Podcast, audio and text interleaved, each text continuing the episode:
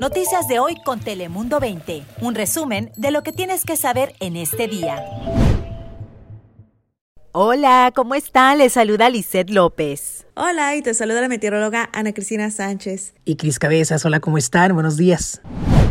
Esta enfermedad no es una mentira, no es una gripa, es horrible.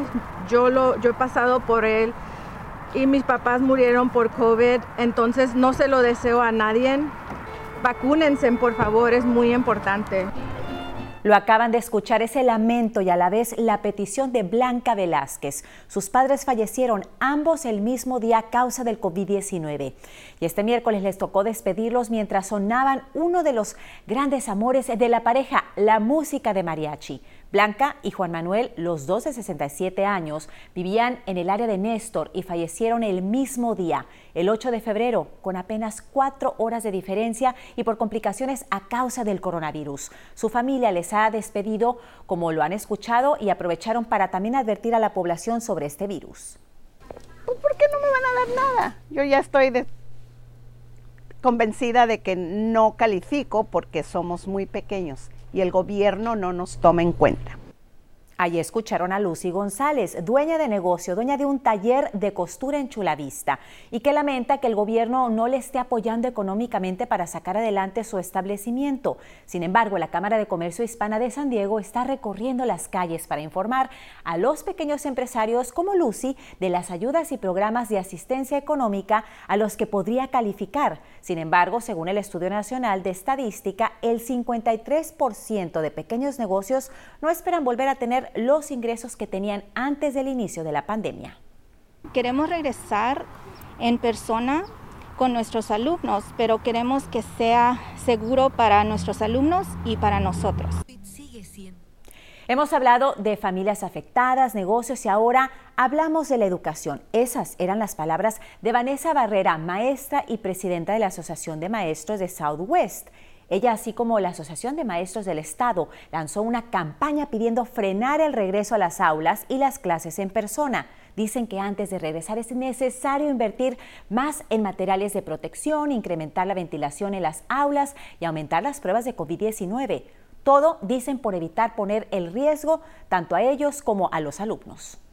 Y precisamente en la Universidad de California en San Diego los estudiantes ya tienen una nueva alternativa, las clases al aire libre en el campus. UCSD colocó varias carpas, como lo menciono, allá al aire libre, donde pueden impartir las clases presenciales. La idea ha sido bien recibida por muchos alumnos.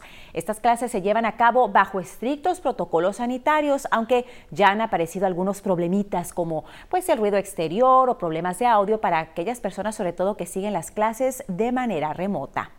Y vamos ahora con lo que pasa al otro lado de nuestra región en Tijuana. Y es que en meses y años anteriormente, pues frecuentemente se veía la llegada de caravanas migrantes a la frontera de Estados Unidos. Sin embargo, ahora las cosas han cambiado y quienes buscan asilo político son pequeños grupos de migrantes. Dos semanas para, para llegar porque yo venía en camión y venía poco a poco ahí, no, no pasando por las casetas de migración esperaba el camión a otro lugar y así, arriesgando con ellos, caminando de noche por ratos y hasta que llegamos hasta acá. Esa es la odisea que Isaura ha tenido que pasar con sus hijos hasta llegar a Tijuana. Y es que las caravanas de migrantes centroamericanas han sido frenadas en la frontera sur de México, pero pequeñas familias siguen llegando a Tijuana en busca de refugio acá en los Estados Unidos. Y precisamente las autoridades de seguridad nacional de Estados Unidos informaron que las personas que tienen procesos pendientes de asilo comenzarán a entrar al país el 19 de febrero. Las autoridades informaron que en los próximos días se abrirá un proceso de registro virtual.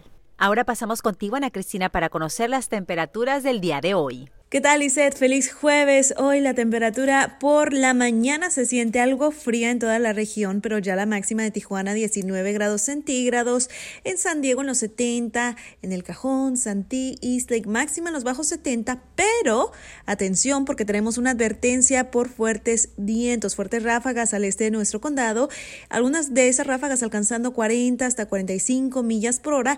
Esto incluye los valles, lugares como en El Cajón y también, por supuesto, las montañas, que por cierto la máxima de hoy en esa zona solamente los bajos 40 y ya para mañana registraremos un ligero ascenso en temperaturas y vientos un poco más en calma para el día viernes pero hoy sí cielo soleado, fuertes vientos hacia el este de la región y esta noche cielo mayormente despejado. Ahora paso contigo, Cris Cabezas, ¿qué nos tienes? ¿Qué tal? ¿Cómo están? Muy contento de acompañarles nuevamente con información. Comenzamos con noticias del otro lado de la frontera porque el Comité de Turismo y Convenciones en Tijuana espera un incremento desde la siguiente semana de hasta un 30% de turistas en la región. Esto a pesar de la pandemia y de que la Secretaría de Salud lamentablemente informó que no hay vacunas con contra el COVID-19 para todos los mexicanos, una tendencia de aumento de turismo que los empresarios buscan impulsar en ambos lados de la frontera. Sin embargo, la realidad es que en Baja California no hay suficientes inmunizaciones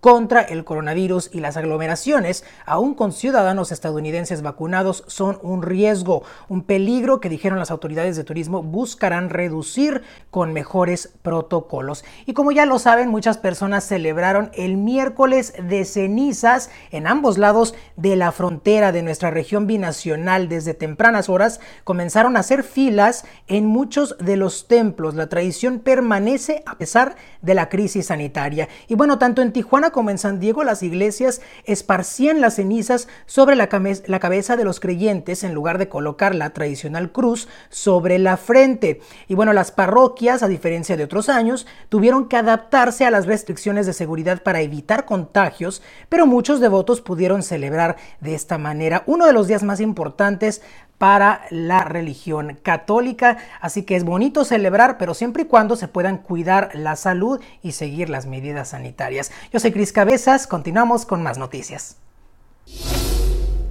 Gracias, Cris. Y acabamos con una noticia que seguro les llenará de nostalgia y posiblemente cierta tristeza. Y es que, como saben, el estadio de Mission Valley fue siempre uno de los símbolos de la ciudad de San Diego donde muchos guardan en su memoria grandes recuerdos y anécdotas. En estos momentos está siendo derrumbado pieza a pieza, ya que se construirá un nuevo estadio en ese lugar. El arquitecto de este proyecto fue Ernie Lord, que tiene ahora ya 90 años de edad y recuerda con nostalgia la construcción de su estadio. Ahora Lord lucha contra la demencia, pero tendrá para siempre el cariño y reconocimiento de toda la ciudad de San Diego. Yo soy Lizeth López y recuerde que tenemos mucha información en todas nuestras plataformas. Noticias de hoy con Telemundo 20. Suscríbete para recibir alertas y actualizaciones cada día.